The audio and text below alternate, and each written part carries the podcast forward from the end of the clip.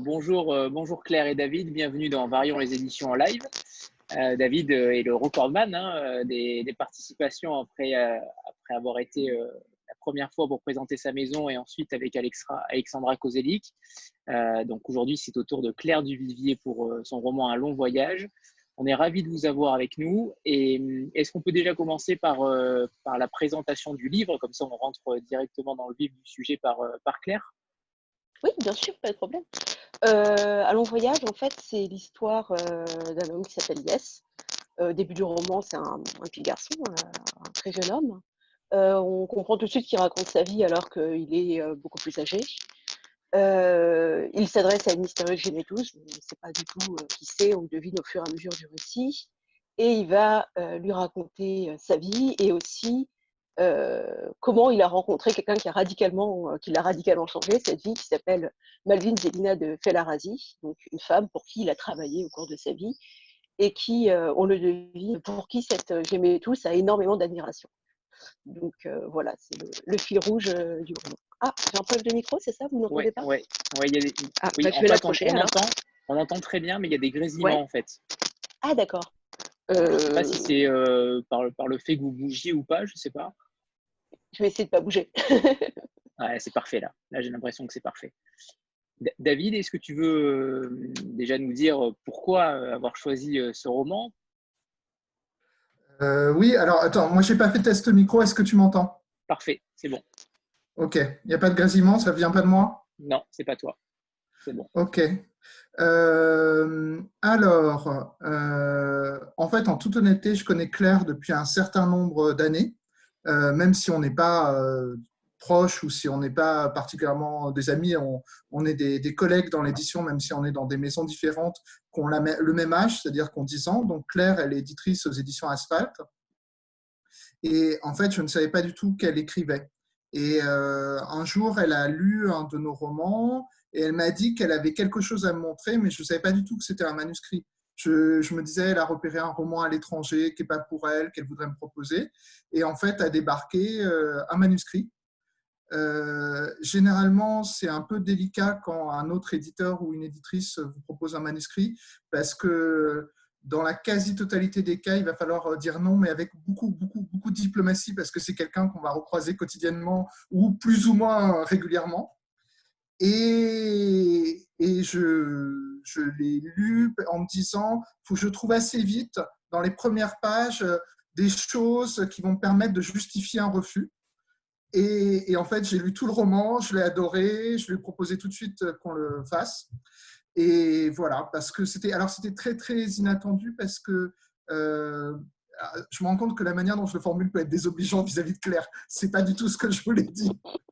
c'est que, en fait, Claire publie euh, du, roman euh, étranger français qui a souvent une qualification euh, urbaine.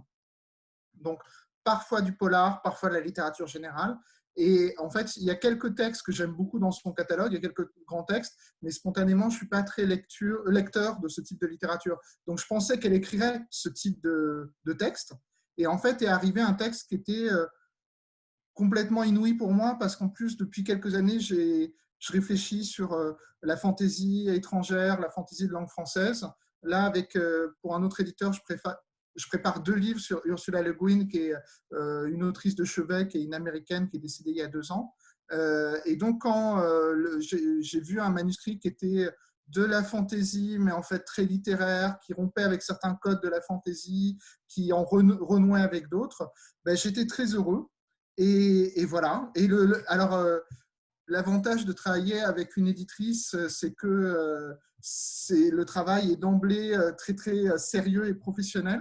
On est face à quelqu'un qui a beaucoup de répondants intellectuels et techniques, donc c'était très très agréable. Et, et, voilà, j'ai une, j'ai pas vraiment eu d'hésitation, mais j'ai pensé au fait que on dit souvent dans l'édition, c'est que de la connivence et voilà. Donc je me suis dit en termes d'image, est-ce que ça ne serait pas problématique Après, euh, comme ça colle parfaitement avec ce que je cherchais, il n'y a pas de problème de ce côté-là. Comme le texte est très bon, il n'y a pas de problème de ce côté-là. Et euh, comme en fait, euh, Claire ne me doit rien et je ne dois rien à Claire, et voilà, c'était assez simple finalement de, de, faire ça, et puis ça se passe très très bien. Et pour la petite histoire, vous saurez que effectivement, dans l'édition, on a parfois publié, pas aux forges de Vulcain, mais parfois on a publié des livres d'éditeurs ou d'éditrices qui n'étaient pas très bons pour des mauvaises raisons.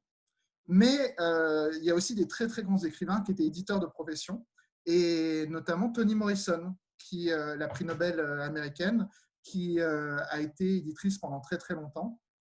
Et pour ceux que ça intéresse, dans la préface américaine de l'édition Penguin, de, enfin pas Penguin, je ne sais plus chez qui c'est, mais la dernière édition de poche de Beloved, il y a cinq pages où elle explique ce qu'elle faisait en tant qu'éditrice et comment être éditrice, ça l'a aidé à être une meilleure romancière. Alors, je rebondis, euh, merci David. Je rebondis Claire sur, sur, ce, sur cette double casquette, justement. Déjà, euh, est-ce que vous pouvez nous expliquer votre parcours, Claire? Comment vous êtes arrivée à, être éditrice et ensuite auteur euh, Alors, comment j'en suis arrivée à être éditrice? Je pense que c'est vraiment par attrait pour le livre, depuis toujours. Pas forcément la littérature avant tout, mais le livre. donc, dans mes études, je me suis orientée vers une formation en édition. Euh, j'ai pas du tout commencé en édition littéraire, j'ai commencé dans l'édition médicale, donc vraiment quelque chose de complètement différent, ce qui était très formateur. Donc, euh, du coup, on s'attache beaucoup plus euh, au support, à la technique. et puis, au bout d'un moment, bah, la littérature m'a quand même manqué. J'avais un profil littéraire, j'avais fait des études littéraires. Donc, du coup, j'ai rebifurqué vers la littérature. au début, je voulais vraiment travailler dans dans l'édition d'imaginaire parce que voilà, c'est un genre que je lisais beaucoup, que j'appréciais. Euh, il y a peu de place, les places sont assez chères. Et euh, assez rapidement, j'ai eu la chance, l'occasion de pouvoir lancer les éditions Asphalt avec euh, une ancienne camarade d'université, donc Estelle Durand. Ça a pris pas mal de temps. on avait commencé à travailler chacune de notre côté dans des entreprises assez différentes. Elle, elle était en sciences humaines. Moi, je faisais un peu de travail à domicile pour différents types de maisons. Et on s'est dit, mais on s'est toujours dit, quand on était étudiante, qu'on aurait un jour notre maison d'édition. Euh, on s'est dit qu'on attendrait, mais pourquoi pas essayer de faire ça maintenant? Bon, ça nous a pris quand même un petit temps pour y arriver, mais il y a dix ans, on a publié nos premiers ouvrages en édition Asphalte. Euh, C'était Pomme et Chasse sauvage en chute deux anglophones. Euh, et depuis, on continue au rythme de 7 à 8 nouveautés par an, à publier des romans, beaucoup de littérature étrangère, de plus en plus de littérature française. au sein de la littérature étrangère, on a pas mal d'auteurs sud-américains qui sont très représentés, d'auteurs hispanophones en général, hispanophones et lusophones. Euh, et voilà, toujours autour des thèmes de la ville, de la marginalité, éventuellement de la musique, beaucoup de romans euh, très sociaux aussi. Donc c'est un peu nos, nos, nos, grands espaces éditoriaux, on va dire. Et, justement, euh, Claire, on sera ravis évidemment de, de, vous avoir une prochaine fois pour présenter Asphalt hein, plus, plus, plus, plus, en détail. alors, Claire, sur, votre parcours d'éditrice, euh, on a, on, a bien vu, euh, on a bien vu pourquoi, mais sur votre parcours d'auteur, justement, qu'est-ce qui vous a poussé à passer à changer de casquette comme ça, du, peut-être du jour au lendemain, je ne sais pas Ou est-ce que vous avez écrit depuis toujours? Euh, Pas complètement du jour au lendemain. J'écrivais quand j'étais adolescente, des choses comme ça. Enfin, ça n'était pas très très bon, mais, mais j'avais un besoin d'écrire des histoires, des choses comme ça. Euh, mais au bout d'un moment, j'ai laissé ça un peu de côté parce que je me suis, euh, bah, en fait, j'avais de moins en moins de temps, j'avais pas forcément l'inspiration pour ça, ni de grandes idées.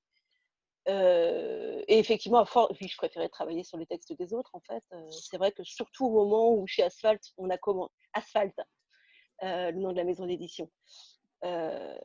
quand j'ai commencé à travailler avec des textes d'auteurs français, c'est-à-dire d'aider les auteurs en fait euh, à aboutir à un texte euh, complet, euh, achevé. en fait, c'est vraiment une partie du travail qui me plaît tellement qu'effectivement, ça m'a un peu, enfin, ça nourrissait un peu ma, ma, fin de travailler sur des textes. Mais effectivement, au bout d'un moment, m'est revenue l'idée que j'avais quand j'étais très jeune de d'écrire mes propres textes. j'avais quelques idées en tête qui me trottaient en tête, j'avais pas du tout le temps de m'y consacrer. Euh, il se trouve par rapport à plein de changements dans ma vie personnelle que euh, j'ai réussi à dégager ce temps au bout d'un moment. Et, euh, et, je me suis mise. On en est ravis. est-ce qu'on est qu'on pourrait parler d'ailleurs du, fait de ne pas vous être fait éditer chez Asphalt? On sait que ah. certains auteurs se sont fait éditer par leur propre éditeurs, ah, oui. sont auto-édités. Ah, pour moi, c'est rare quand même. Euh, puis c'est pas très. Enfin, bon, déjà d'une part, un long voyage, pour moi, c'est pas du tout dans la ligne éditoriale d'asphalte. Voilà, enfin, et puis d'autre part, je me verrais mal faire ça, défendre un livre que j'ai écrit moi-même. je pense que c'est un mélange des genres qui ne me plaît pas. Et par ailleurs, enfin, j'aime beaucoup le travail de David. J'aime sa façon de défendre les textes de ses auteurs. Et pour le coup, c'était plus une façon de faire qui me, qui me convenait. Tout cela n'a évidemment aucune, aucune ressemblance avec le prochain roman de David qui sortira bientôt aux Forges de Vulcain. alors, on va rentrer dans le, vif du livre, évidemment. Euh, il y a un système narratif qui est quand même très particulier, avec énormément d'allers-retours. Euh, est-ce que c'est euh, quelque chose qui, était propre au, genre ou à votre écriture en particulier? Bah, Comme c'est mon premier roman, je ne peux pas trop dire si c'est propre à mon écriture, c'est un peu compliqué. non, moi, c'était quelque chose qui me plaisait, de faire des jeux narratifs avec le lecteur, de jouer avec ses attentes. Donc, jouer sur plusieurs temporalités, c'est ce que ça permet, effectivement. Stéphanie? Je sais pas Oui, bonjour. Alors, moi, j'ai une question pour Claire déjà. Euh, alors, je n'ai pas encore lu votre roman et euh, je lis assez peu de littérature de l'imaginaire. Au départ, ce n'est pas forcément un, genre qui m'intéresse, mais enfin, il y a quand même quelque chose que je trouve euh, vraiment palpitant dans cette littérature, c'est la façon dont, en fait, on essaye, à travers des mythes, peut-être des contes, un peu de merveilleux et de magie, euh, comment on essaye en fait de redonner forme euh, à un monde. Et donc, je me, demande, je me demandais dans votre, dans votre roman justement ce qui passe de, votre vie et pourquoi vous avez choisi ce, genre-là en particulier. Et si vous pouviez aussi peut-être un peu le, définir et dire ce qui vous intéresse en fait dans, cette, dans ce genre. c'est difficile, c'est une très question moi, ce que j'aime dans. Enfin, je pense la raison pour laquelle j'ai choisi d'écrire euh, dans le genre de l'imaginaire en général, c'est que l'histoire que j'avais envie de raconter, euh, que, sur laquelle je ne peux pas trop m'étendre, du coup, si vous n'avez pas lu, euh, il y a des éléments dans cette histoire qui ne pouvaient pas se passer dans un monde réel, en fait. Voilà, il y a ça aussi. Après, moi, j'ai une vision de la fantaisie qui est peut-être pas trop ancrée dans les contes et les mythes. je préfère plutôt montrer la, hum, euh, la réalité des relations humaines, euh, des choses comme ça, euh, être plus dans le réalisme, mais sur les rapports interhumains en fait entre les personnages. donc c'est moins le côté créature fantastique ou magie qui m'intéressait. Même si effectivement il y a un élément de l'histoire qui ne pourrait pas se dérouler dans notre dans notre réalité en fait. J'aurais pas pu en faire un roman historique par exemple. Et est-ce qu'il y a des choses de, est-ce qu'il y a des choses de votre vie qui sont quand même passées dans cet univers-là complètement inventé? Ou bien vous avez tout recréé de, de, de, rien en fait? Je pense qu'on met toujours un peu de soi dans, euh, que ce soit dans les personnages ou dans les décors.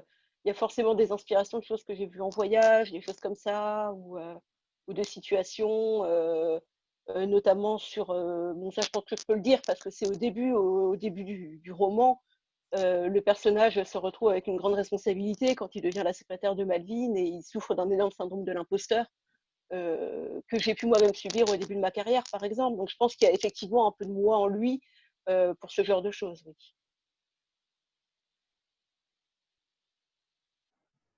Et Claire, justement, on sent dans votre roman quand même qu'il y a une, une forte critique, on peut peut-être dire une satire, je sais pas, je sais pas si on peut dire ça comme ça, mais on sent que il y a, quelque chose de, fondamental dans la société que vous décrivez. En fait, j'ai l'impression que on est dans une société passée en même temps future. J'ai l'impression que vous mélangez un peu et mixez un peu les, époques pour nous troubler. Est-ce que c'est ce que vous avez voulu euh, décrire dans ce roman ou pas du tout? Euh, Je voulais pas qu'il y ait de repères précis. Je voulais pas qu'on se dise euh, c'est une fantaisie inspirée, je sais pas, 17e siècle, euh, Renaissance 17e siècle, ou des choses comme ça. Je voulais effectivement brouiller euh, les époques pour que euh, ça ressemble pas à un, univers déjà connu, en fait. Alors évidemment, oui, il y a plein d'éléments qui font référence à, des sociétés qui existent qui ont existé, mais je voulais vraiment justement mélanger autant que possible pour que ça ne fasse pas référence à une civilisation qui existe. Je ne sais pas si c'était ça le sens de la question. C'était ça, c'était ça, c'était ça on voit bien qu'on voit bien que c'est troublé, on, sent que c'est de la fantaisie, mais à mon sens, c'est de la fantaisie intelligente et de la fantaisie euh, un peu plus, euh, un peu plus euh, jeunesse. Et là, je trouve que c'est de la fantaisie intelligente. Ça n'a rien à voir avec la fantaisie qu'on a pu lire je trouve ça différent de Pratchett, je trouve ça différent de, de, de George Martin, tout simplement. Hein. Je trouve que c'est très intelligent, c'est très fin et c'est surtout très fluide, notamment dans les allers-retours. En fait. On sent que les allers-retours font une sorte de, de film, tout simplement, de scénario. Est-ce que vous avez pensé à une écriture cinématographique quand vous l'avez écrit ou, c'est venu plutôt euh, assez naturellement? Euh, J'ai pas particulièrement pensé à une écriture cinématographique parce que euh, finalement le cadre du récit c'est un homme qui est assis à un bureau et qui écrit sa vie. Donc effectivement c'est pas c'est pas très cinématographique dit comme ça. Et surtout on a beaucoup de choses qui se déroulent sur un temps long. on n'est pas dans l'enchaînement de péripéties concrètement. Euh, ce que je voulais, c'était justement varier les rythmes, avoir des parties où il se passait pas mal d'années en quelques pages, et d'autres où, pour le coup, euh, m'attarder sur un événement particulier. Je pense que ceux qui ont lu euh, savent sur quel événement, on va dire, des dimensions historiques, à quel événement je fais référence, mais pour cet événement-là, lui consacrer énormément de pages parce que c'est le cœur du récit. Donc voilà, varier les rythmes un peu pour, pour bah, justement pour que la, lecture reste fluide et qu'on s'ennuie pas en fait. C'est un peu mon idée. C'est réussi, c'est réussi. Nathalie?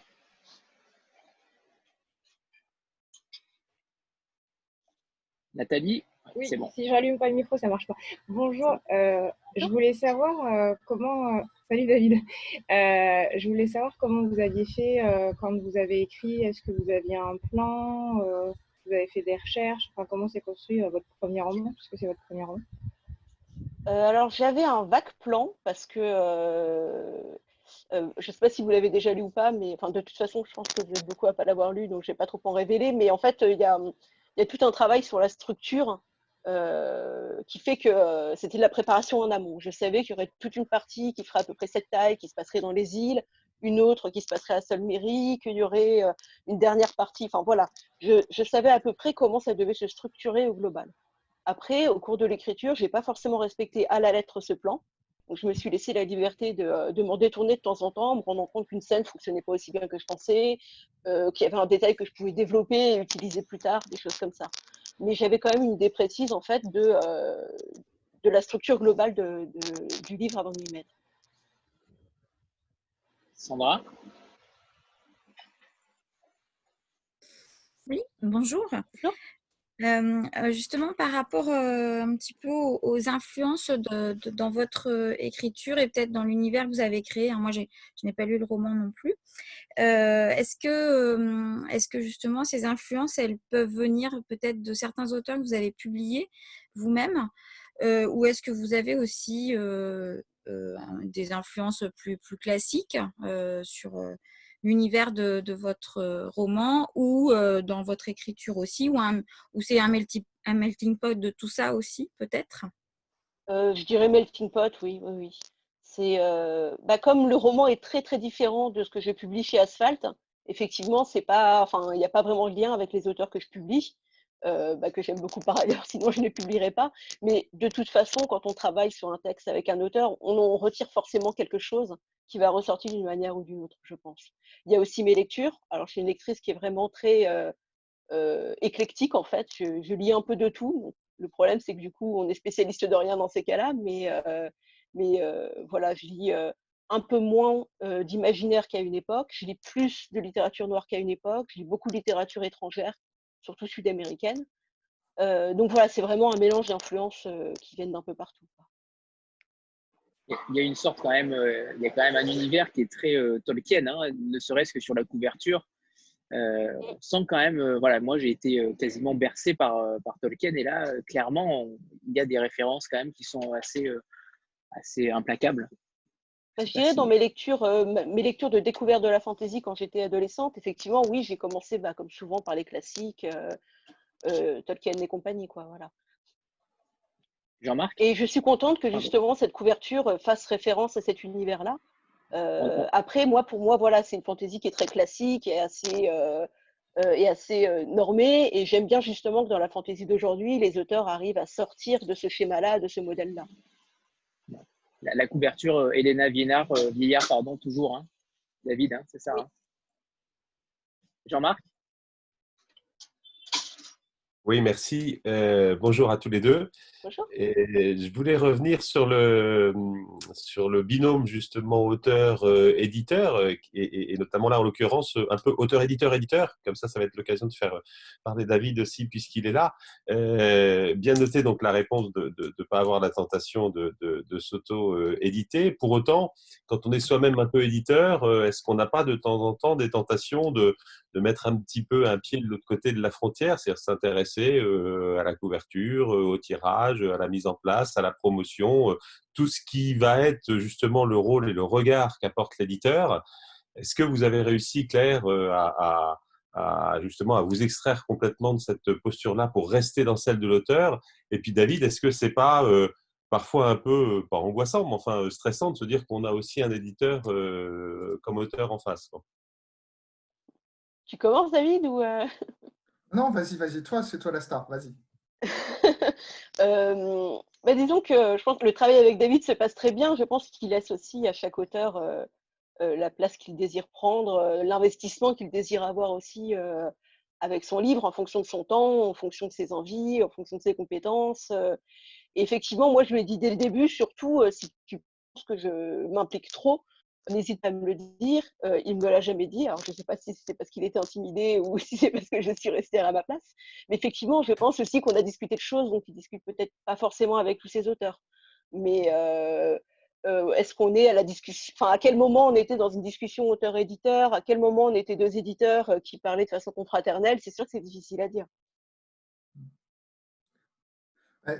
disons que de mon côté, j'ai tendance effectivement à par rapport à certains confrères et consoeurs, laisser un peu plus de place à l'auteur euh, ou l'autrice dans le processus. Alors quand je parle de place, ils ne sont pas décisionnaires, ils ne sont pas co-concepteurs de la partie éditoriale, mais en fait j'essaie de les informer. Parce que je pense qu'une grande partie des tensions qu'il peut y avoir entre les auteurs et les éditeurs, c'est des tensions certes parce que euh, les auteurs sont peu rémunérés, mais aussi parce qu'on ne les met pas dans la boucle. Et comme on ne les informe pas de ce qu'on fait, euh, il y a quelque chose qui peut être incompréhensible et créer des malentendus avec eux. Donc j'ai effectivement tendance à donner les informations aux auteurs.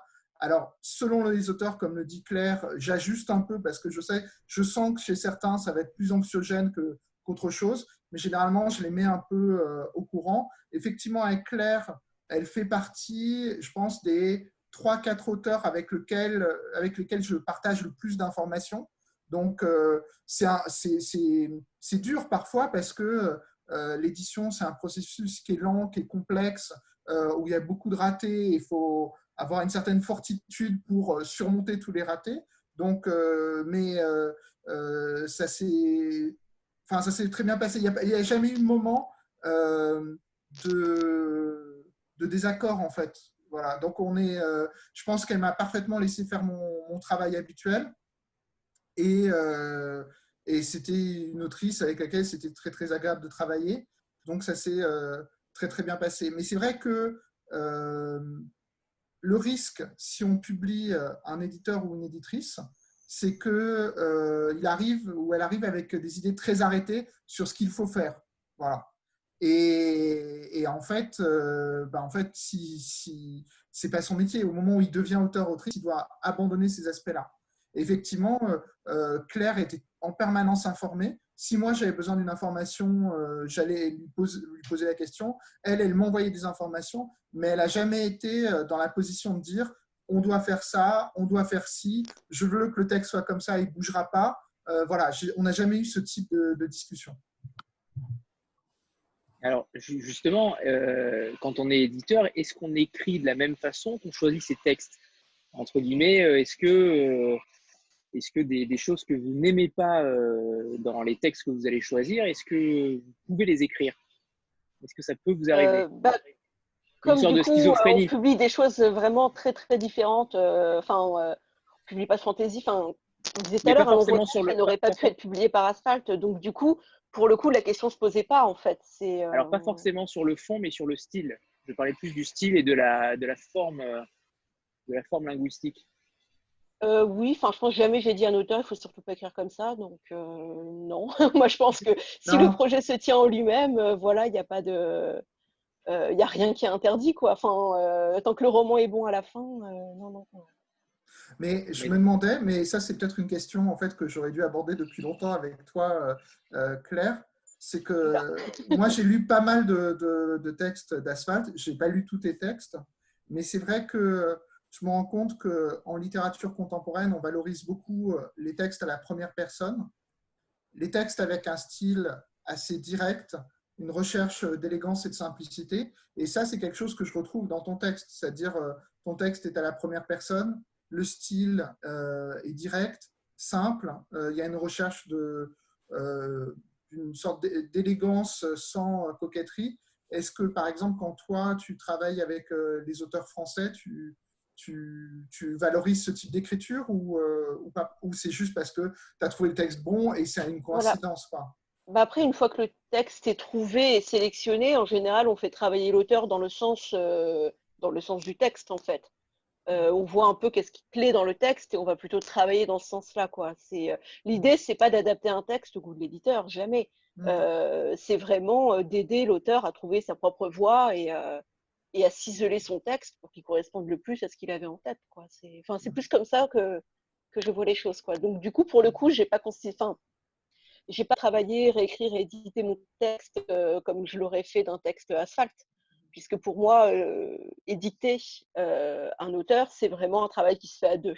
Donc là, c'est sûr que je ne le faisais pas tout seul. C'est aussi pour ça que bah, j'avais besoin d'un regard extérieur et bah, de, de, toi, David, du coup, pour avoir pour repérer justement ce qui fonctionnait dans le texte et ce qui ne fonctionnait pas, pour le réagencer, le retravailler ensemble. Quoi. C'était très cool ah, après, j'ai répondu. non, non, non, pas du tout. Mais après, euh, un, point de, détail, c'est que euh, ce texte, même si clairement on a beaucoup euh, discuté au cours de la, de la préparation de sa publication, ça reste un des textes dont je trouve qu'il a le moins varié entre le manuscrit initial et ce qui est publié. Et le, le, travail, c'est clair qu'il a fourni avant de m'envoyer le manuscrit. Et effectivement, au moment de la reprise, c'est surtout elle qui a fait ce travail. Et je trouve que le texte a peu bougé par rapport à d'autres textes des Forges qui, entre le moment manuscrit et le moment publication, ont subi des, très très grandes variations. Mais je ne sais pas si toi, Claire, tu as l'impression que ton texte a beaucoup bougé entre le manuscrit et euh, la publication. Euh, ben, je trouve que le travail qu'on a fait ensemble, ça a déminé pas mal de petits problèmes qu'il y avait, notamment dans la première partie, euh, et que le texte en a été amélioré, oui, oui, oui. Après, effectivement, la structure et l'histoire sont restées. Euh, vous, avez un, avantage clair, c'est d'être éditrice. Donc, logiquement, un premier roman d'éditrice sera forcément meilleur qu'un premier roman, je pense, d'écrivain. Ça, je sais pas. Non, non alors, moi, je suis sceptique parce que, en fait, ce qui me frappe toujours quand on travaille avec des écrivains, c'est que la plupart des gens, quand ils sont écrivains, ils ont aussi un autre métier à côté. Et en fait, quand il bascule sur le mode écrivain, c'est difficile d'écrire. On a besoin de mettre souvent en parenthèse son, monde normal. Et, donc, on est vulnérable et parfois, on a une capacité à l'autocritique qui est complètement endormie. Moi, j'ai déjà vu euh, des, euh, des manuscrits d'éditeurs ou d'éditrices qui sont des très bons éditeurs et éditrices, mais qui ont perdu toute lucidité au moment où ils sont passés dans l'écriture mais vraiment toute lucidité sur tout, c'est-à-dire euh, sur leur manière d'écrire, sur ce qu'est ce qu'est leur texte, sur comment leur texte doit être reçu et accompagné. Donc après, je pense qu'il y a des questions de tempérament aussi qui fait que Claire est une personne qui a les pieds très sur terre, qui est très carré, très lucide. Donc c'est vrai que, mais, mais c'était juste pour dire que la règle que tu énonçais, à savoir que un, éditeur euh, devrait, ou une éditrice, quand il écrit ou elle écrit, amener quelque chose, c'est vrai en théorie. En pratique, c'est pas toujours vrai. C'était pour te, pour, te, pour te complimenter aussi sur ton prochain. Nathalie, alors l'autre Nathalie, Nathalie Bertrand, oui, bonjour tout le monde. Bonjour Claire, bonjour David. Ma question, euh, David euh, il a déjà répondu parce que je voulais savoir euh, s'il y avait des modifications entre le manuscrit et puis le, roman tel qu'il va être publié. Mais j'aimerais savoir, Claire, pourquoi avez-vous choisi la première personne à la narration? Voilà. Est-ce que ça a été un choix qui s'est imposé ou est-ce que vous auriez Est-ce que vous avez d'abord pensé à employer, la troisième personne ou est-ce que ça s'est imposé tout de suite? Non, je pense que ça s'est imposé parce que justement, comme je voulais jouer sur les différentes temporalités, sur euh, euh, le fait qu'il y ait le, liesse de maintenant qui écrit et qui parle du liesse jeune, ça a imposé plus ou moins la première personne pour avoir justement ce, euh, cette double couche de, de temporalité différente. Donc je pense que je n'aurais pas pu le faire à la troisième personne. Hein. Ça aurait été plus un regard extérieur du début à la fin. Là, le fait qu'il y ait quand même la subjectivité de l'IS qui rentre euh, en jeu dans la narration, euh, ça permet beaucoup de choses. Sandra? Oui, donc comme je vous l'ai dit tout à l'heure, hein, je n'ai pas encore lu votre roman. Par contre, j'ai eu la chance, grâce à Anthony, de lire Justine Tipit, qui, m'a beaucoup plu. et justement, peut-être un petit peu pour susciter encore plus mon envie, est-ce que vous pourriez expliquer le, titre, un long, voyage qui est, qui est un peu énigmatique parce que ça peut être beaucoup de choses, un voyage à la fois. Euh, donc, est-ce que vous pouvez nous en dire, sans trop nous en dire évidemment, mais euh, est-ce que, voilà, vous, pour susciter un peu l'envie, qu'est-ce que vous pouvez nous dire sur ce titre? Alors le titre, il est venu très tard. Là, pour le coup, euh, je n'ai vraiment aucune idée de titre. même quand je voyais à David, même quand on a commencé à travailler la question du titre est vraiment arrivée tard. Je, n'arrivais pas à trouver un bon titre. Voilà, c'est dommage pour une éditrice, mais voilà, j'avais du mal. Et euh, effectivement, la notion de voyage est arrivée.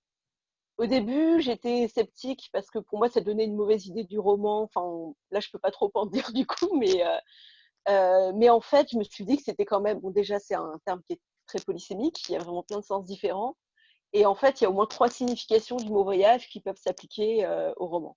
La plus simple étant le voyage de Liès euh, depuis l'archipel où commence le roman jusqu'à Solmery. Donc ça, c'est euh, l'acceptation la plus basique en fait. Et il y a aussi deux autres façons de voir le voyage en fait dans le roman. Mais là, du coup, vous le découvrirez à la lecture. Oriane?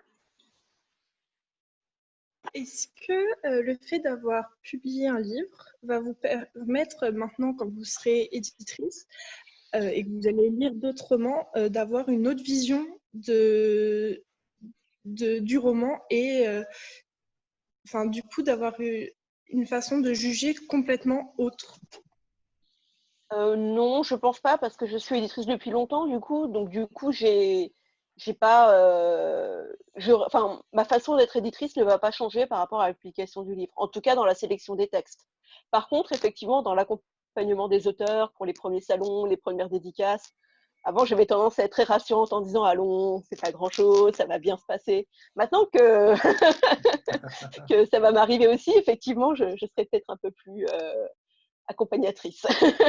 Mais dans le travail du texte ou le choix des textes, pour le coup, euh, je ne pense pas que ça va changer grand-chose.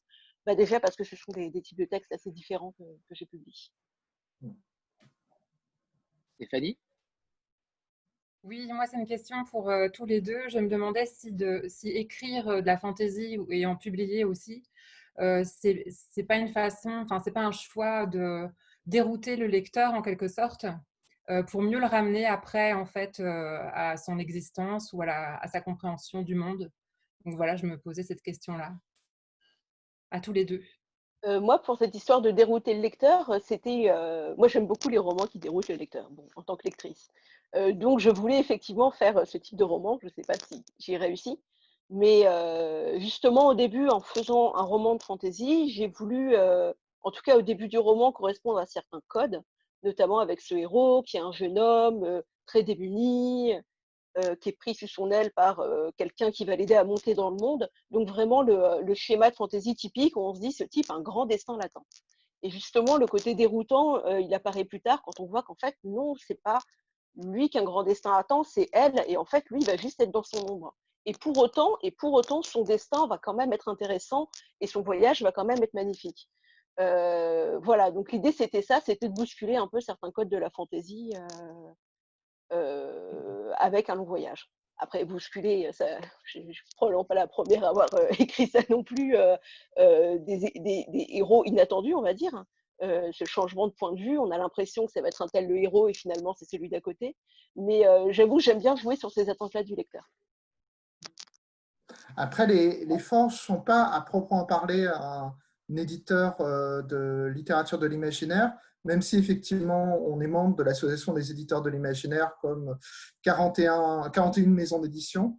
on a quelques textes qui lorgnent avec l'imaginaire, mais en fait, j'ai l'impression que euh, Asphalt, la maison d'édition de, Claire et sa, co-créatrice Estelle, et les Forges ont le même âge et faisaient partie d'une même vague d'éditeurs et d'éditrices qui travaillaient sur ce qu'on appelait techniquement à l'époque la transfiction, un terme technique qu'on n'emploie plus trop. C'est le, rapport entre la littérature de genre et les littératures générales. Et les forges, très souvent, alors les forges, la plupart de nos titres sont en littérature générale, comme Alexandra Kochelik, Gilles Marchand, mais même chez Alexandra ou chez Gilles, il y a toujours une petite euh, dose d'imaginaire. On va dire que la dose est plus forte chez Claire, mais par exemple, le roman de Claire, en librairie, vous le trouverez selon les goûts du libraire, ou de la libraire, pardon, euh, au rayon imaginaire, parfois, très rarement au rayon euh, young adult, et au rayon littérature générale. Donc il y avait aussi cette idée de, de jouer un peu avec les genres, parce que les, rayons et les genres, c'est quelque chose qui est important euh, quand un livre sort, parce que ça permet de l'insérer dans la librairie, dans la conversation collective. Mais sur très très long terme, les très bons livres arrivent toujours à s'émanciper euh, du, rayon et euh, à exister par eux-mêmes. Et de manière générale, si les forges travaillaient sur la transfiction, alors effectivement, côté asphalte, je dirais que c'est à mi-chemin de la littérature policière et de la littérature générale. Après, Claire, tu pourras préciser. et côté forge, c'est à mi-chemin de effectivement la littérature générale, le réalisme magique et un peu la fantaisie. Et en fait, pour moi, il y a une dimension entre guillemets politique là-dedans parce que euh, la difficulté, euh, c'est que souvent quand on est en littérature générale et qu'on veut aborder un sujet euh, politique, polémique ou des choses comme ça, on l'aborde très frontalement et on peut braquer les gens. Et passer par le conte, par la métaphore, c'est un moyen de réintroduire des questions euh, mais les gens ne se rendent pas compte qu'on les a réintroduites. Voilà. C'est-à-dire qu'ils sont abstraits de leur propre monde, ils ne savent pas quelle est leur position dans ce nouveau monde. Et, euh, voilà, donc c'est un moyen de faire de la politique, mais euh, sans dire aux gens.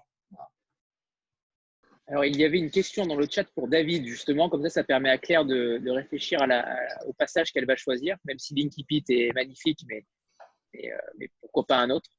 Euh, une question dans le chat qui demandait justement, David, euh, comment, euh, comment fais-tu pour choisir tes textes? Est-ce que c'est par l'émotion? Est-ce que c'est par le style Comment fais-tu pour, pour, les, pour les choisir?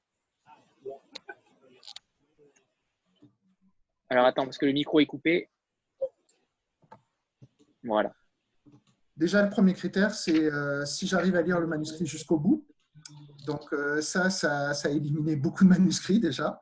Euh, c'est une expérience très simple. Hein. C'est que euh, quand on lit beaucoup, alors pendant très très longtemps, je me suis toujours forcé, je me suis longtemps forcé à lire tout livre que je commençais jusqu'au bout, tout manuscrit que je commençais jusqu'au bout. Et puis au bout d'un moment, j'avais trop de manuscrits, trop de livres, et donc j'ai appris quand, quand j'en avais assez à m'arrêter. Donc déjà le critère, je vais jusqu'au bout, c'est ça qui est important. Euh, après, euh, il y a hum, quelque chose qui est difficile, c'est la fonction de représentation. C'est comment euh, la personne arrive, derrière des mots en apparence simples, à créer un effet de fiction. Et c'est pas si fréquent que ça parce qu'il y a beaucoup de proses qui sont un peu plates. En fait, on, on, dit ce qu'on pense, on pense ce qu'on dit, alors que toute l'épaisseur de la fiction, c'est qu'elle doit être un peu suggestive. Donc ça, c'est le deuxième critère. Euh, le... Je pense que je suis un tout petit peu euh, cérébral parfois en tant que lecteur, donc euh, parfois je suis quand, je me dis que je rencontre une personnalité qui est quelqu'un qui est intelligent et généreux, c'est-à-dire je perçois quelqu'un d'intelligent et de généreux à travers le texte, ça me donne envie de, rencontrer la personne et de, travailler avec elle. Et, et, voilà. Et puis effectivement, le côté émotion, mais euh, avec cette difficulté, mais je pense que certains se souviendront qu'on l'a évoqué euh, lors de la discussion sur euh, À crier dans les ruines d'Alexandra Kochelik, c'est que je suis aussi sensible au fait que l'émotion dans un texte, quand on la ressent, c'est très tributaire de là où on est personnellement. Donc en fait, essayer de savoir si l'émotion qu'on a ressentie en tant que lecteur, lectrice, elle est vraiment dans le texte où c'est la construction de circonstances particulières qui sont extérieures au texte, j'ai beaucoup de mal à le, le, jauger, ce qui fait que j'aime bien sélectionner les textes sur des choses que je peux décrire et assigner intellectuellement. C'est-à-dire, je sais que c'est là, c'est pas moi qui projette, c'est pas moi qui fantasme, je sais que la qualité est là. Il y a des textes parfois où j'ai parfois ressenti une forte émotion, puis les relisant deux semaines après, je me suis rendu compte que c'était complètement dans ma tête et, et ce jour-là, je sais pas, euh, je devais avoir mangé trop de sucre ou un truc comme ça et j'ai euh, un, euh, un peu fantasmé. Oui. Bonjour, est-ce qu'on m'entend ou pas? Oui. Oui, bonjour. Euh, voilà, c'était euh, une question pour Claire. Euh, j'ai lu le roman et je voulais savoir si j'ai trouvé qu'il y avait vraiment un aspect très féministe. Et je voulais savoir si c'était volontaire ou si c'était comme une petite rivière qui s'était infiltrée ben, au fil de l'histoire. les deux à la fois, en fait. Euh, je voulais qu'il y ait un propos féministe, mais je voulais aussi que ça arrive par des voies détournées et que ce soit pas euh, asséné, en fait. je voulais qu'effectivement, on se dise pas en commençant le roman, euh, c'est un roman qui va parler de la condition de la femme ou des choses comme ça, parce que ce n'est pas le cas non plus.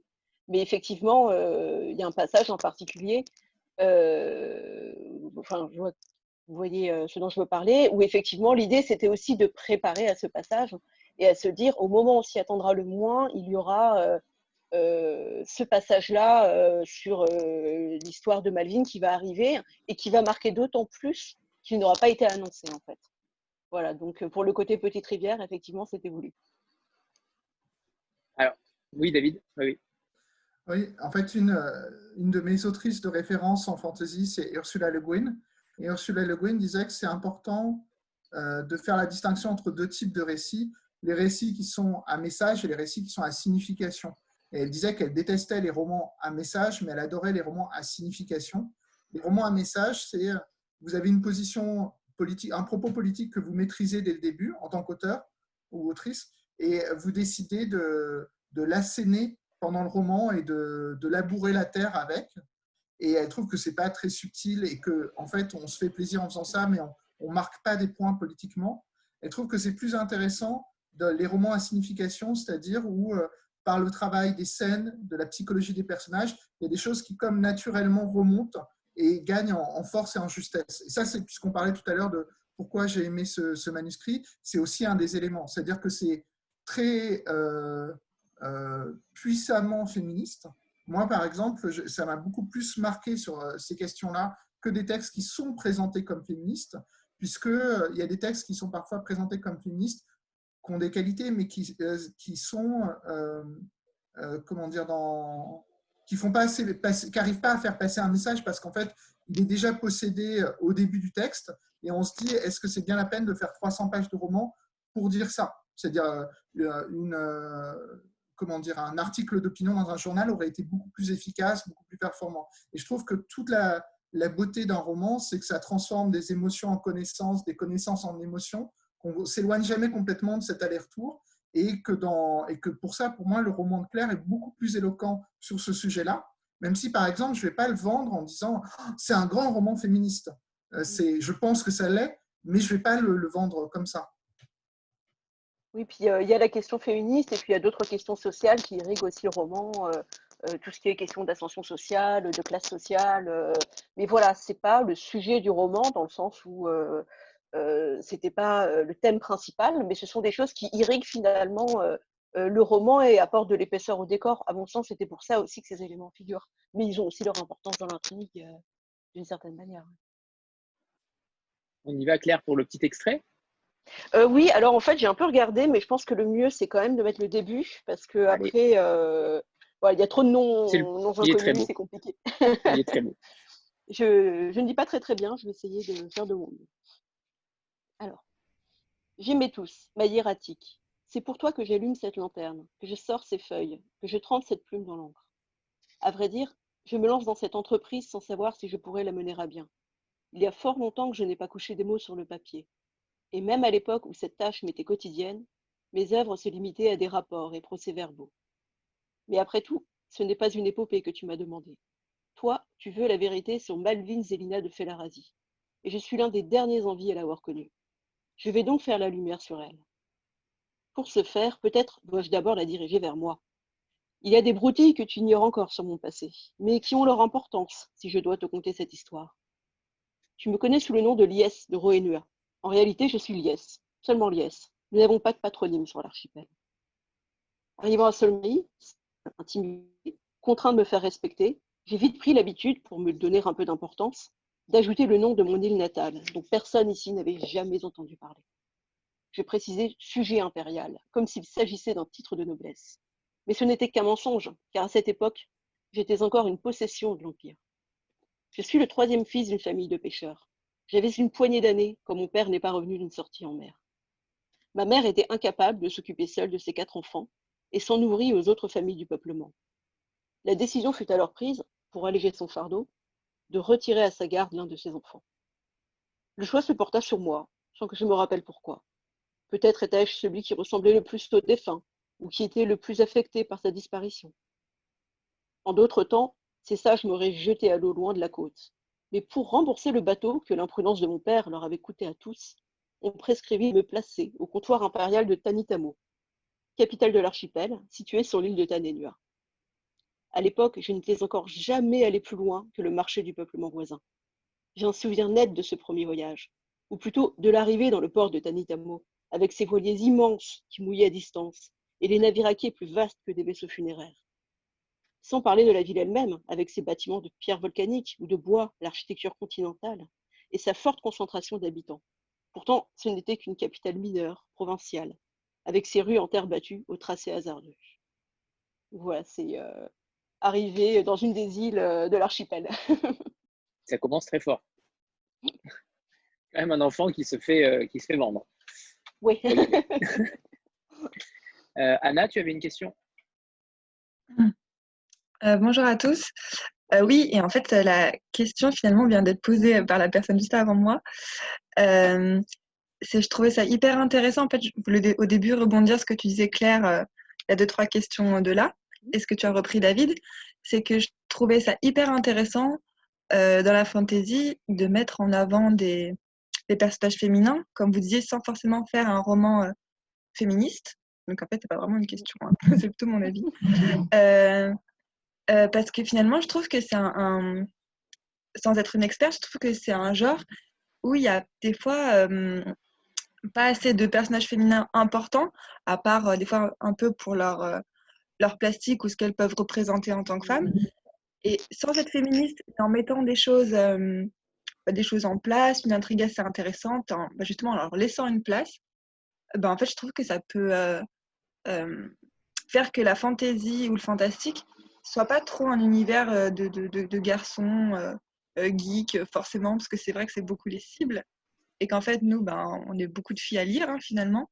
Et je trouvais ça hyper intéressant, en fait. Et, et je voulais vous remercier, mais du coup, la question que je voulais poser a été posée. Et c'est super d'ailleurs, parce que j'étais contente de voir que le débat évoluait là-dessus. Je me disais, super de parler de ça dans ce genre littéraire. Donc, du coup, ce ne sera pas une question, ce sera juste vous dire ben, félicitations. Moi, je trouve ça hyper intéressant et ça me donne encore envie de partager ce type de lecture. Et ça me conforte dans l'idée que les petites maisons d'édition ont des fois euh, des lignes de conduite et des directions euh, qui ont encore une âme, entre guillemets, plutôt que des fois des grandes maisons d'édition qui proposent euh, pour un panel de choses et où des fois on ne s'y retrouve pas dans l'identité. Et donc voilà, merci à vous et bravo. merci beaucoup.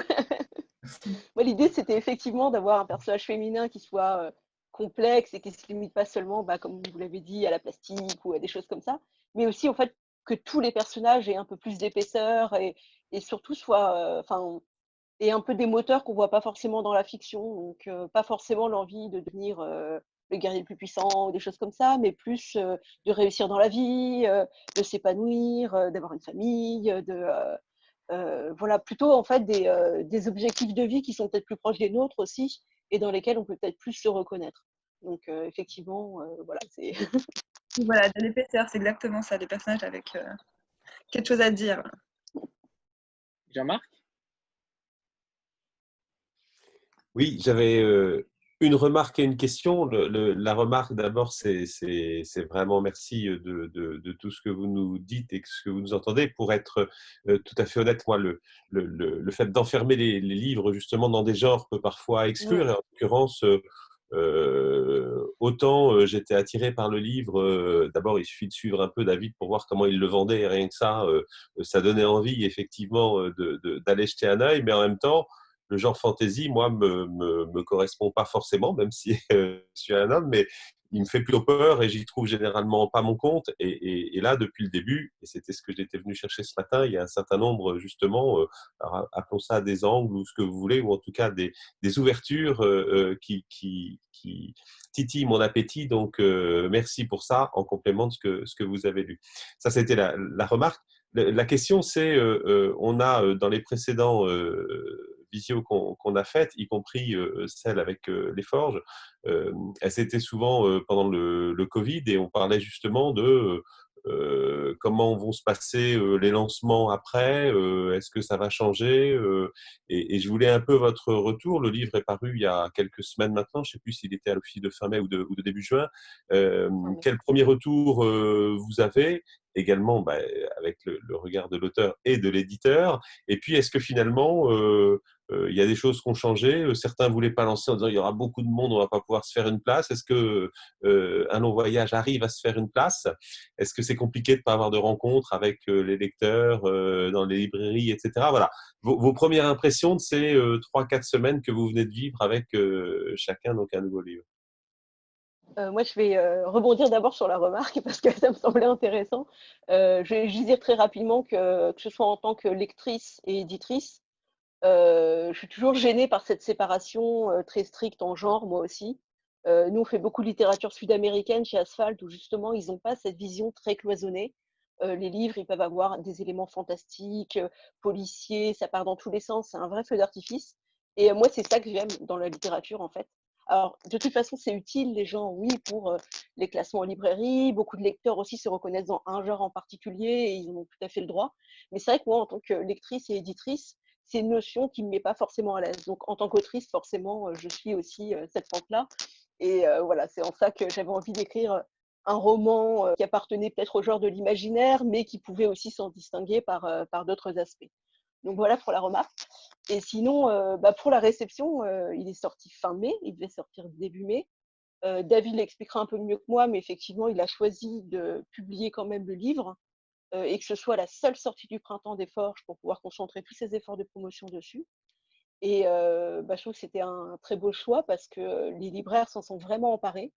Euh, donc oui, c'est compliqué parce qu'effectivement, il y a eu beaucoup de sorties, il y a eu beaucoup de titres très attendus, très grand public, mais les libraires, ils étaient là pour le livre. Et ça, c'était vraiment une très très grande réussite de David. D'ailleurs, David? Oui, alors puisqu'on est entre nous, je peux dire des choses qui sont très, très honnêtes, que, euh, qui, dont je sais que si elles étaient professées devant la terre entière, elles pourraient être euh, sans contexte, mal comprises. Mais il y a, effectivement, il y a quand même une toute petite chose qui nous a aidés. Hein. C'est que euh, un premier roman, c'est toujours très difficile à défendre, même si au Forge, il y a beaucoup de premiers romans. Et là, on avait un tout petit plus, c'est que Claire, en tant qu'éditrice, est très appréciée comme euh, elle suit ses livres, il y avait quelques libraires clés qui attendaient avec curiosité son livre. Donc c'est vrai que ça, ça nous a permis de ne pas être dans la, la, situation très difficile où on devrait sortir un premier roman de quelqu'un inconnu sur un sujet difficile.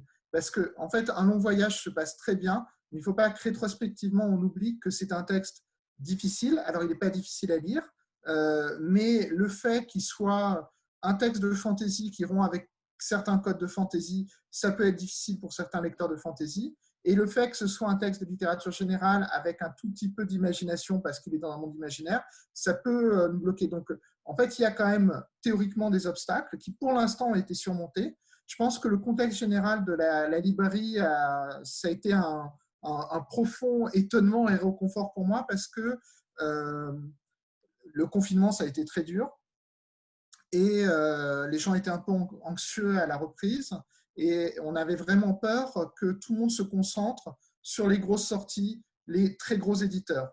Et en fait, il y a quelque chose qui est assez merveilleux qui s'est fait, c'est qu'il y a une sorte de pacte que je n'attendais pas et que je n'ai pas demandé, mais qui m'a agréablement surpris, entre les libraires indépendants et l'édition indépendante. C'est-à-dire les libraires indépendants, qui eux-mêmes, certains ont été en difficulté ou sont en difficulté par le confinement, enfin à cause du confinement, euh, se sont dit, euh, on n'est pas seul, on va soutenir les éditeurs indépendants. Et donc nous, on a été euh, la, victime d'un élan d'amour de plein de libraires qui ont nous aider. Alors, ils ont été particulièrement clairs par qui est la nouveauté. Ils sont aussi allés chercher des livres, parfois des livres d'il y a un an, des choses comme ça qu'ils avaient aimé pour les faire remonter.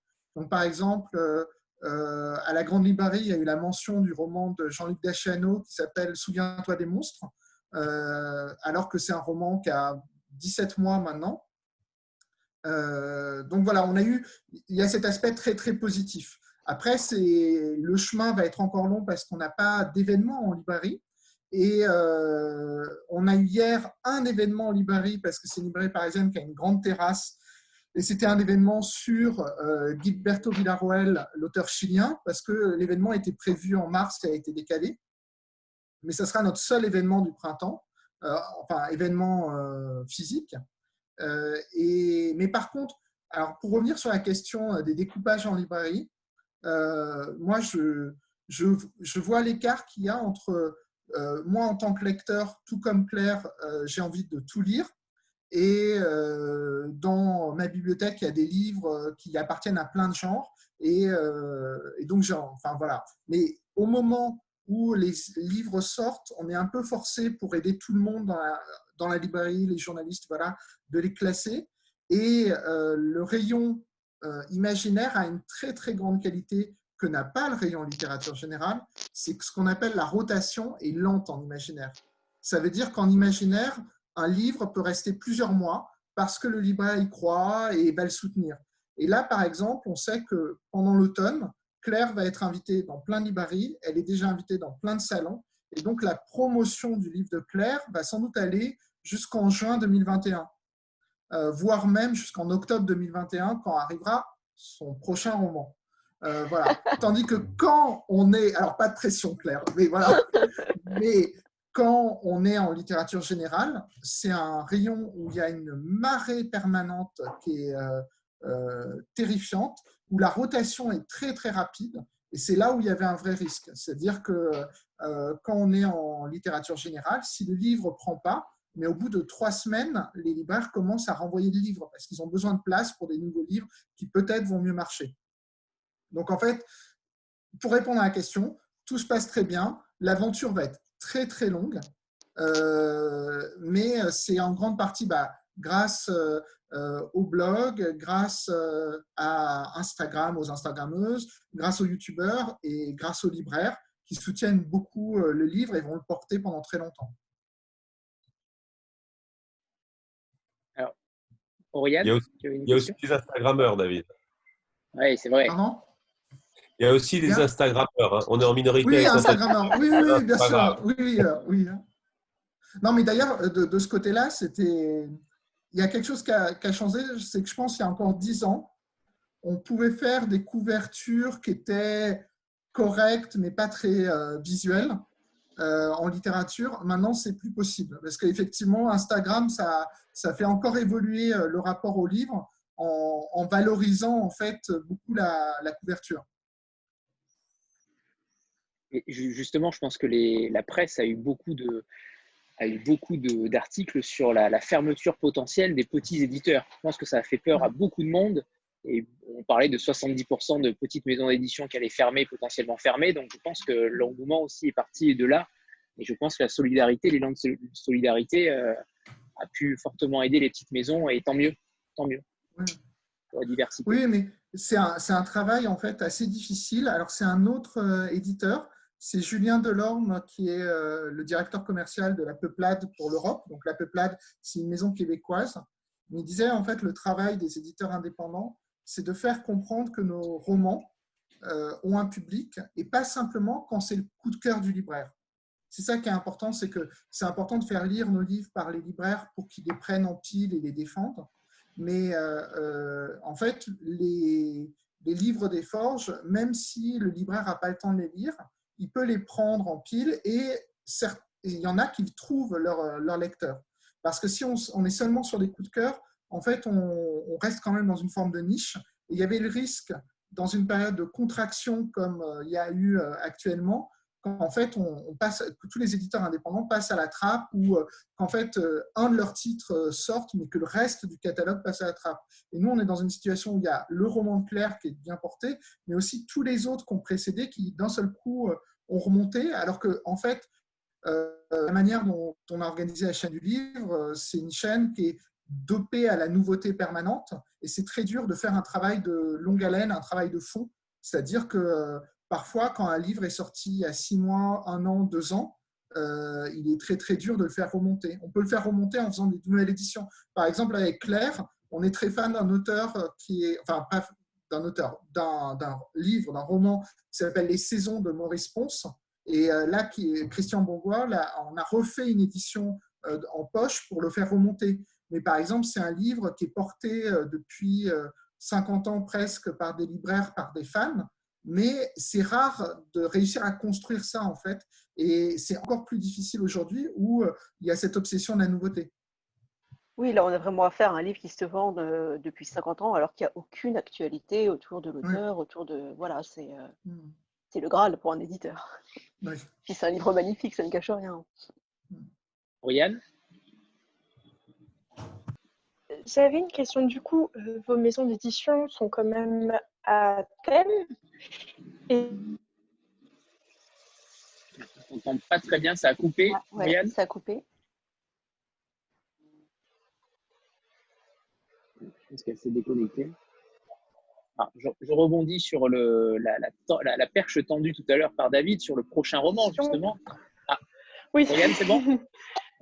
Euh, J'avais une autre question aussi par rapport au confinement si ça avait comment changé votre vision de voir les choses quand, quand à, la rencontre d'un nouveau écrivain, à la rencontre de, de nouvelles mises en page, des choses comme ça?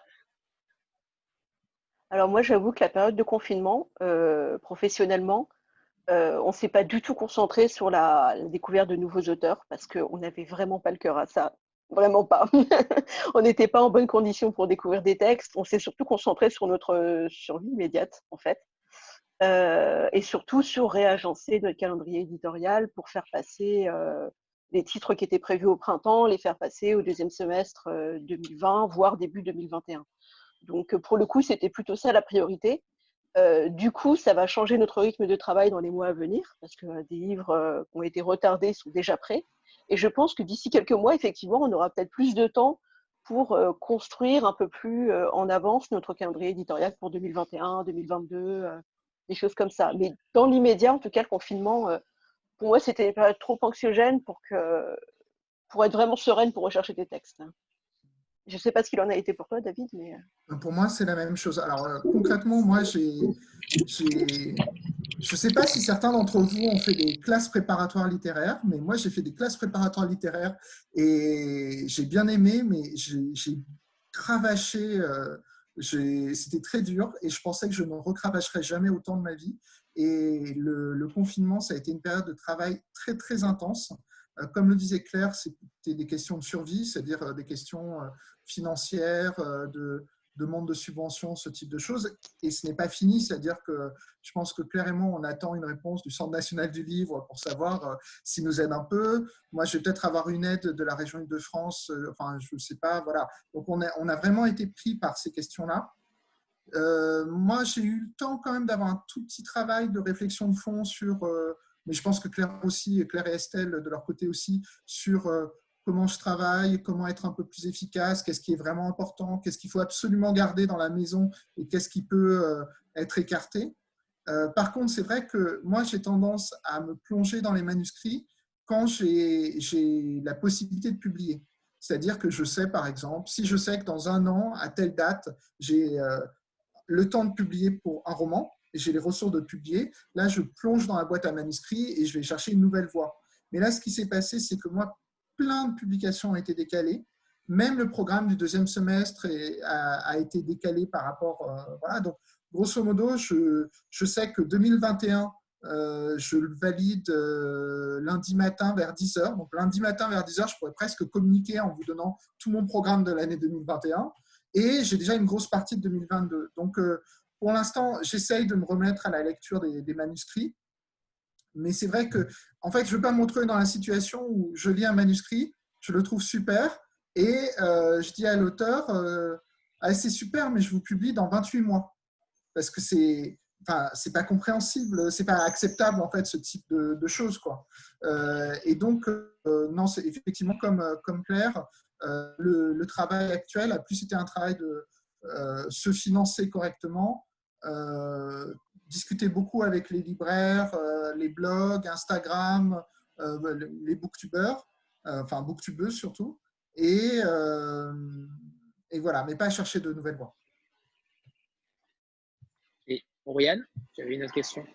Oui, c'était par rapport. Est-ce qu'il y a une euh, appréhension par rapport à la seconde vague qui, cesse, enfin, qu'on entend, on entend parler euh, à la radio, aux infos. Est-ce que vous avez une appréhension par rapport à ça ou au contraire, vous avez développé durant cette euh, première phase de confinement des stratégies que vous allez mettre en place pour la seconde, s'il y a une seconde vague, afin de, de travailler au mieux?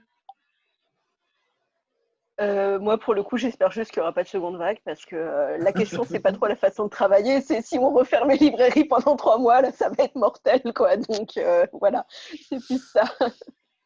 Là, il y a, y a, deux. Le sens général de seconde vague, c'est une seconde vague de l'épidémie. tout ce qu'on a mis en place, c'est insuffisant pour endiguer les problèmes économiques parce que euh, la chaîne du livre, c'est une chaîne qui euh, euh, repose en fait sur, sur le fait qu'il y ait des librairies ouvertes. et voilà, c'est-à-dire Fnac.com ou des choses comme ça, ça ne supplée pas à cette, ça. Le livre numérique, ça ne supplée pas à ça. Donc, donc on espère qu'il n'y aura pas cette deuxième vague. Je pense qu'il y a une préoccupation différente pour ce qu'on appelle la seconde vague économique c'est si effectivement il y a des fermetures d'entreprises, des licenciements, euh, et donc une baisse générale de pouvoir d'achat ou une angoisse euh, sur le pouvoir d'achat, ça peut nous poser aussi d'autres types de problèmes. Sachant qu'il y a quand même une particularité, c'est que quand il y a des variations du moral des ménages, ça n'atteint généralement pas la consommation de livres. C'est-à-dire que c'est ça qui est bizarre, mais c'est tout à l'honneur des Françaises et des Français, c'est si leur salaire baisse, ils achètent moins de pâtes, mais ils achètent toujours autant de livres. Donc, ce qui, Nourriture Pour nous, c'est très bien, mais, euh, mais voilà. Et alors, attention, tout à l'heure, on parlait de, de, la vague fantastique en librairie. La vague, elle est un tout petit peu faussée par un autre élément. C'est qu'il euh, il y a eu quand même une phase de presque un mois où, en fait, les, les Françaises et les Français ont un budget culturel qui se le disent consciemment ou inconsciemment. Et il y a eu une période où euh, le, seul, le quasi seul loisir euh, qui était disponible à la vente en dehors de Netflix, c'était euh, les livres. Il n'y avait pas les cinémas, il n'y avait pas les salles de concert, euh, il n'y avait pas les expositions. Et en fait, moi, j'aime pas penser comme ça, mais il faut bien voir que d'une certaine façon, on est malheureusement dans une forme de concurrence inconsciente avec eux. C'est-à-dire qu'il y a plein de Français qui euh, avaient des sous de côté pour euh, parce qu'ils aiment, euh, voilà, ils aiment la culture. Ils ne pouvaient pas le dépenser sur certains types de culture et donc ils sont allés particulièrement sur le livre. Et ça, déjà, on sent que c'est en train de chuter parce que les cinémas rouvrent, la, musique, ça va reprendre petit à petit et voilà. Mais moi, je suis très content hein, que les cinémas. Et tant mieux. oui, oui. Moi, je, vais souvent au cinéma, donc euh, voilà, je suis très content. Mais euh, voilà, donc euh, il y a différentes vagues qui sont face à nous, mais on n'a pas, on pas de moyen de contourner le fait que l'essentiel des livres s'achètent en librairie. Et voilà, il y a plein de petites expériences. Il y a le, le, click and collect, des choses comme ça. Il y a plein de trucs. Il y a certains libraires qui essayent de mettre en place un système où vous commandez sur leur site et le distributeur envoie directement, c'est-à-dire que comme ça, vous pouvez avoir des livres euh, que le libraire n'a pas en stock. Mais, mais tout ça, c'est très lourd, c'est pas très rentable comme système. C'est vraiment des systèmes correctifs. Ça ne peut pas se substituer à, à l'économie normale du, livre papier. Et puis ça implique aussi que le client de la librairie sache exactement ce qu'il veut acheter, alors que je pense qu'on sait tous ici que euh, le plaisir d'aller en librairie, c'est de flâner et c'est de repartir avec euh, le livre qu'on n'avait pas mmh. forcément prévu d'acheter. Alors avant que j'oublie, on, va faire la petite photo de groupe. il y a d'autres questions derrière, mais on fait la petite photo de groupe, la, fameuse, la légendaire, avant. Si tout le monde se tient prêt, je vois que tout le monde se recoiffe là, chose que les garçons n'ont pas besoin de faire. Nous, aucun problème. Un, deux, trois. C'est bon, ok. Royane, c'est à toi. Oui, je suis désolée, j'ai plein de questions. C'était par rapport au fait que du coup, est-ce que vous pensez que les personnes qui, qui du coup n'avaient pas accès au cinéma, qui n'avaient pas accès au musée, n'ont pas pu euh, bah, avoir ce plaisir et qui se sont donc euh, remis dans la lecture, qu'ils avaient peut-être mis de côté pour quelques temps ou complètement abandonné, et ben ça va leur redonner envie de lecture et du coup redonner envie de, de lire des livres et donc peut-être propulser la consommation de livres. Euh, moi, je l'espère, mais euh, bah, après, ce serait triste que ça se passe au détriment des, autres domaines. Enfin, on est plus dépendants les uns des autres, je pense. Non, mais c'est vrai que je pense que euh, la plupart d'entre nous, on a différentes pratiques culturelles en tant que spectateur, spectatrice. Voilà, on a les, le livre, le cinéma, la vidéo, le concert, la peinture sur soi, je ne sais pas. mais je pense qu'il y a quand même quelque chose d'assez important, c'est que moi, je discute avec beaucoup d'amis qui euh, sortent de trois mois où ils ont passé leur journée face à un, écran. Et euh, maintenant, ils ont, deux types de besoins. Ils ont besoin d'un peu de sociabilité, c'est-à-dire de croiser d'autres euh, êtres humains. Et aussi, le livre, c'est aussi souvent un moyen de rompre un peu avec l'écran. C'est-à-dire par exemple, moi, je, pour le travail, j'ai quand même l'habitude de lire beaucoup sur écran. Au bout d'un moment, j'en ai vraiment marre. C'est-à-dire j'ai passé le confinement, je ne sais pas, à, 15 heures, 16 heures devant mon écran par jour. Euh, c'est pas très bon, c'est pas très sain. Et le livre papier, c'est-à-dire euh, s'asseoir au calme, euh, sans avoir une notification qui apparaît régulièrement, euh, c'est c'est presque un besoin de solitude, un besoin de, de calme. Et voilà, donc je pense qu'il y a des personnes qui ont rebooté à la lecture grâce à ça. Et je pense que ces jours-ci, il y en a qui ont besoin d'un petit sevrage numérique. Euh, donc, euh, si, le, si, ça les pousse un peu plus vers la lecture, euh, voilà. Et, c'est vrai que la lecture, ça, il y a plein d'études sur les, bénéfices psychiques de la lecture, voilà. Donc, c'est très bien, on verra. Ménard, bon? Oui. Ouais, David, c'est une question pour toi. Euh, ça va être maintenant les 10 ans des forges et euh, je voulais savoir, euh, pour avoir lu à peu près presque tous les livres qui, qui ont été édités par toi, je voulais savoir si la relation des auteurs qui recherchent à être publiés ont changé par rapport aux forges, si tu reçois beaucoup plus de manuscrits et comment justement tu arrives à gérer ça, si c'est le cas? effectivement, je reçois beaucoup plus de manuscrits. C'est vrai que, euh, alors c'est drôle, c'est que chaque livre entraîne sa propre vague de manuscrits. Donc, euh, grâce à Claire, je reçois beaucoup, beaucoup, beaucoup de fantaisie. Euh, voilà. Avec Alexandra Kochelik, je recevais beaucoup de littérature générale. Donc, oui, oui. Et qui n'était pas radioactive Qui n'était pas radioactive. Alors, j'ai reçu plusieurs textes d'écologie aussi. Donc, ça, que j'ai trouvé très intéressant.